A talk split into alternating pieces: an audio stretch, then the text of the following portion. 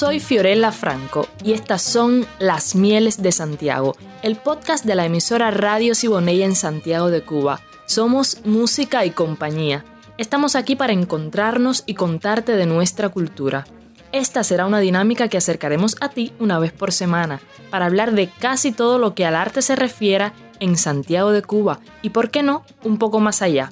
No queremos dejar a nadie fuera, por eso tú nos acompañarás. Esta semana tendremos dos invitados, Yasmani Lienz Aguilera y Katiuska Betancourt. Yasmani, presidente del Consejo Provincial de las Artes Escénicas, y Katiuska, especialista principal del Centro de Comunicación también de las Artes Escénicas en Santiago de Cuba. Tú quédate, que ya comenzamos. Yasmani, bienvenido a las Mieles de Santiago junto con Katiuska Betancourt. Buenas, gracias por la invitación y siempre es un placer conversar contigo. Bueno, gracias por la invitación. Muchas gracias. Eh, Yasmani, estamos aquí un poco para hablar del vínculo que existe precisamente entre el Consejo Provincial de las Artes Escénicas y el Ministerio de Cultura, también estaremos hablando un poco con Katiuska sobre este nuevo centro de comunicación que se ha creado para la promoción de los artistas en Santiago de Cuba. Habla un poco de ese vínculo que existe, yo creo que un poco más eh, durante este periodo de confinamiento entre los artistas y entre el Consejo Provincial y el Ministerio de Cultura. Sí, este ha sido un periodo bastante complejo para los artistas y obviamente también para las instituciones que acompañamos y representamos a los artistas.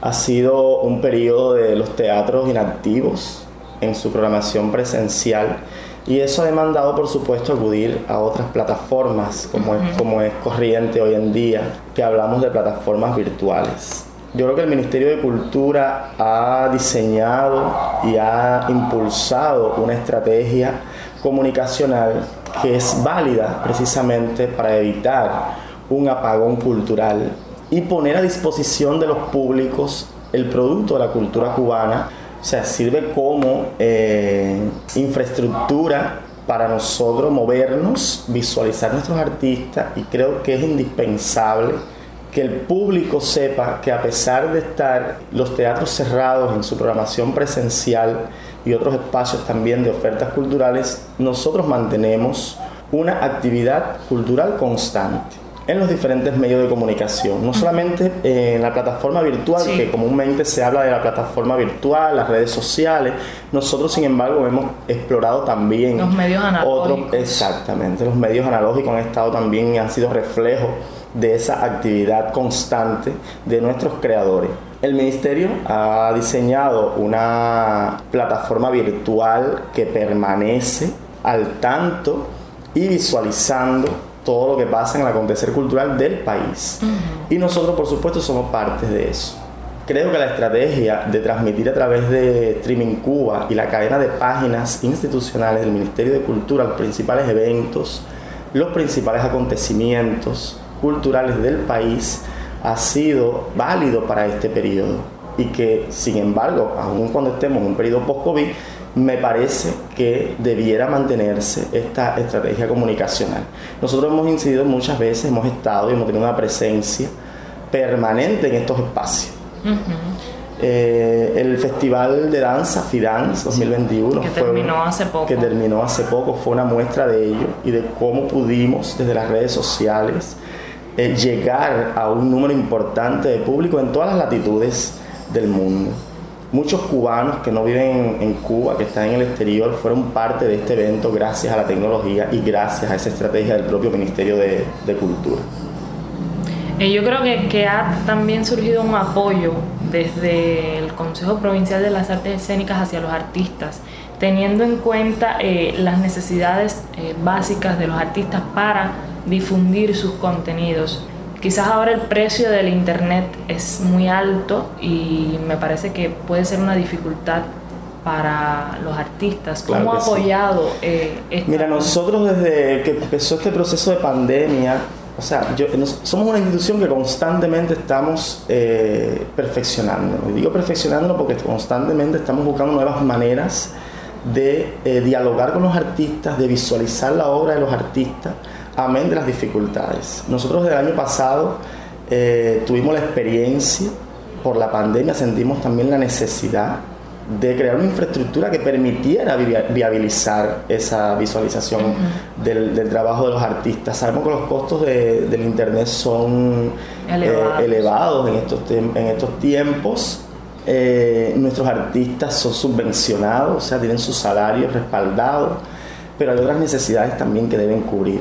Por eso nosotros nos dimos la tarea desde el año pasado de crear, constituir, diseñar implementar el centro de comunicación, que no es más que aglutinar a varios comunicadores que ya estaban trabajando con nosotros, hicimos un equipo de trabajo y eso da la posibilidad de que aquellos artistas de menos recursos, que se les hace más complicado acceder a las redes por problema económico, pero también por, por, por tema tecnológico, puedan encontrar en ese centro de comunicación una manera viable, eficaz, de visualizar su obra y visualizar el trabajo, aún y cuando no estén acudiendo a las sedes de, ensayo o a la programación eh, presencial.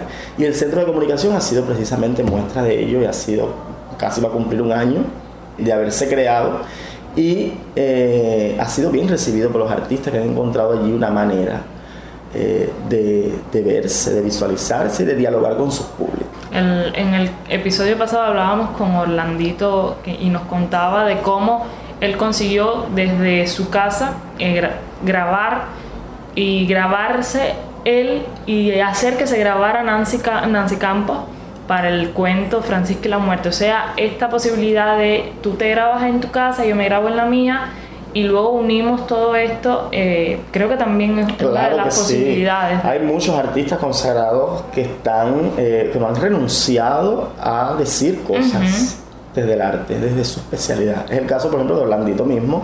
Y muchos otros, están los bailarines también que han logrado montar coreografías desde, desde ese intercambio a través de las redes sociales, se graban, se reenvían los videos, se editan y lo están publicando. Nosotros no hemos sido más que el reflejo de ese trabajo que han estado realizando los artistas, pero en realidad los protagonistas han sido ellos que han mantenido eh, esa necesidad de hacer que me, me parece que es lo que debe identificar sobre todo a los artistas, la necesidad constante de hacer arte, de decir desde el arte, de cuestionar desde el arte y que el arte cumpla en definitiva su encargo social. A mí me surgía la duda de, por qué si había una estrategia de, promotores culturales en, en el Consejo, se crea entonces un centro de comunicación para agruparlos a todos. Háblame un poquito sobre este tema. Sí, el Consejo tenía implementada esa estrategia donde había en la entidad centro un especialista en comunicación y teníamos especialistas eh, en promoción en todos los centros y los grupos de las artes escénicas.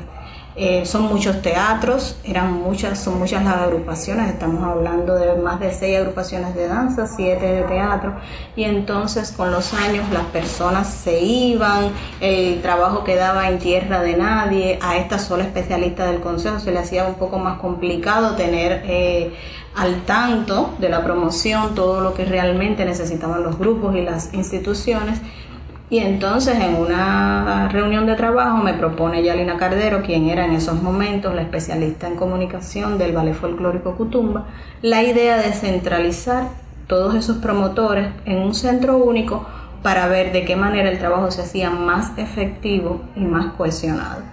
Por eso es que surge el centro el 11 de julio del año 2020 en plena pandemia porque realmente hemos tenido resultados muy halagüeños una vez que hemos estado eh, funcionando de esa manera. Somos seis especialistas, eh, cada uno con una rama que atiende, por ejemplo, medios tradicionales de comunicación, radio y televisión, otro especialista atiende las redes sociales, hay un especialista para la promoción gráfica, un especialista para la comunicación institucional, está la periodista, y entonces eh, de esta manera sí hemos tenido mejores resultados en el trabajo.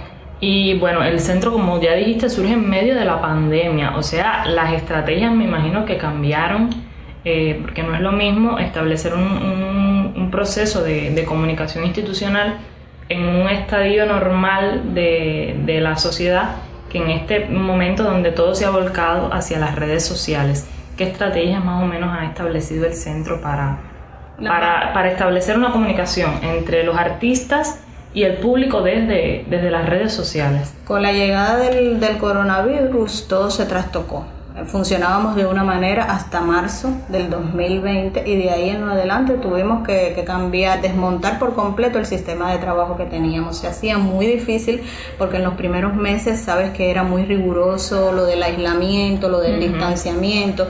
Nosotros desde las casas tratábamos de mantener informado a ese nuevo público en redes sociales de todo lo que estaba aconteciendo. Si, si miramos las estadísticas, no se comportan de igual manera en ese primer periodo de la pandemia a lo que hemos alcanzado en estos meses, porque realmente el vínculo con ese... Eh, gremio artístico ha sido muy fuerte. La gente ha interiorizado cuál era la tarea que demandaba la cultura de nuestro país porque al principio con ese temor nadie quería salir de las casas, nadie quería traer una memoria con una información determinada, porque muchos artistas no tenían a la mano las redes sociales, los celulares, y ahora nos hemos visto en la necesidad de hacer que todo eso funcione con un engranaje que, que nos ha costado, pero que hoy materializamos excelentemente. Nosotros eh, hemos diseñado desde el centro eh, muchas actividades en redes sociales, en el canal de YouTube de las artes escénicas, en la página de Facebook de las artes escénicas. También en Twitter tenemos menos interacción, pero igual nuestros artistas también se, se presentan ahí.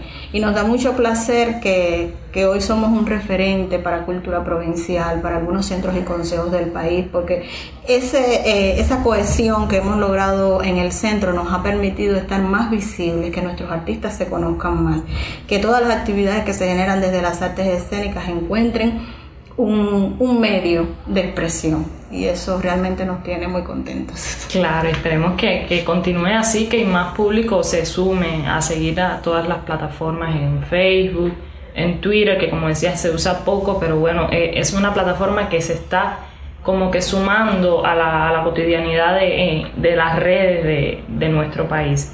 Ahora se está preparando también el Festival del Caribe. ¿Tiene un vínculo el Consejo Provincial de las Artes Escénicas con el Festival del cómo Caribe? no, cómo no. mira, el Festival del Caribe, y antes de hablarte del Festival del Caribe, quiero hablar de que también se han organizado muchos eventos en estas plataformas virtuales y redes sociales. Nosotros eh, hemos estado participando en eventos internacionales, sobre todo de danza, que además ha sido con una repercusión extraordinaria por el talento cubano, por el talento santiaguero sobre todo nuestras expresiones culturales más auténticas, han estado en esos festivales. Recientemente ganamos el gran premio en el concurso de coreografía de Camagüey Habitando Espacio, que también eh, se organizó de manera virtual. Y por supuesto estamos también preparando nuestras acciones directas dentro del Festival del Caribe, que como cada año mantenemos una presencia muy activa con nuestro talento artístico, pero también tenemos dos espacios consolidados diseñados desde las artes escénicas para eh, el desarrollo del festival, como es el taller de teatro popular que coordina la maestra Fátima Patres, un premio nacional de teatro, y el taller de danza y percusión eh, cubana y caribeña, que, también es auspiciado por nosotros, que es resultado de un trabajo de investigación de Mariela Montel, una, una especialista y profesora de LISA, y por supuesto, eh, lo mantendremos en este año con, con, un diseño similar, aunque sabemos que es difícil la presencialidad, sí estaremos buscando la manera de que las ponencias, los encuentros se puedan hacer por lo menos con un mínimo de personas, aún y cuando tengan una repercusión en las redes sociales. Creo que este festival que es el Festival por la Resistencia Cultural. La segunda vez que se realiza de manera virtual.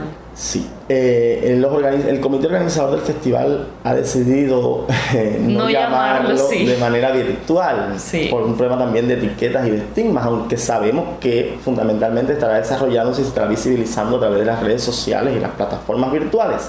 Sin embargo, sí creemos que es un festival que va más allá de eso.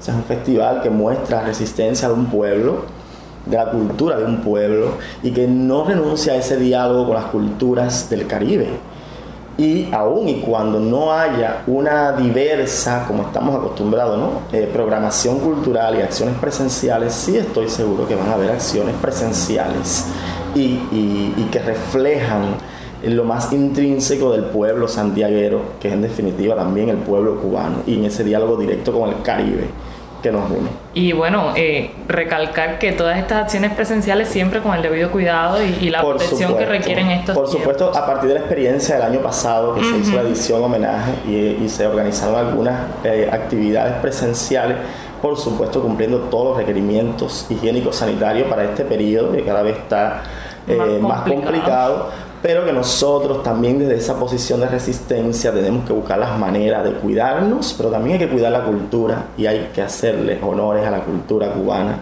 en toda su dimensión. Claro que sí. Bueno, ha sido un placer tenerte a ti y a Katiuska en las Mieles de Santiago. Espero que en otra ocasión nos volvamos a encontrar. Por supuesto, nosotros con mucho gusto. Gracias por la invitación.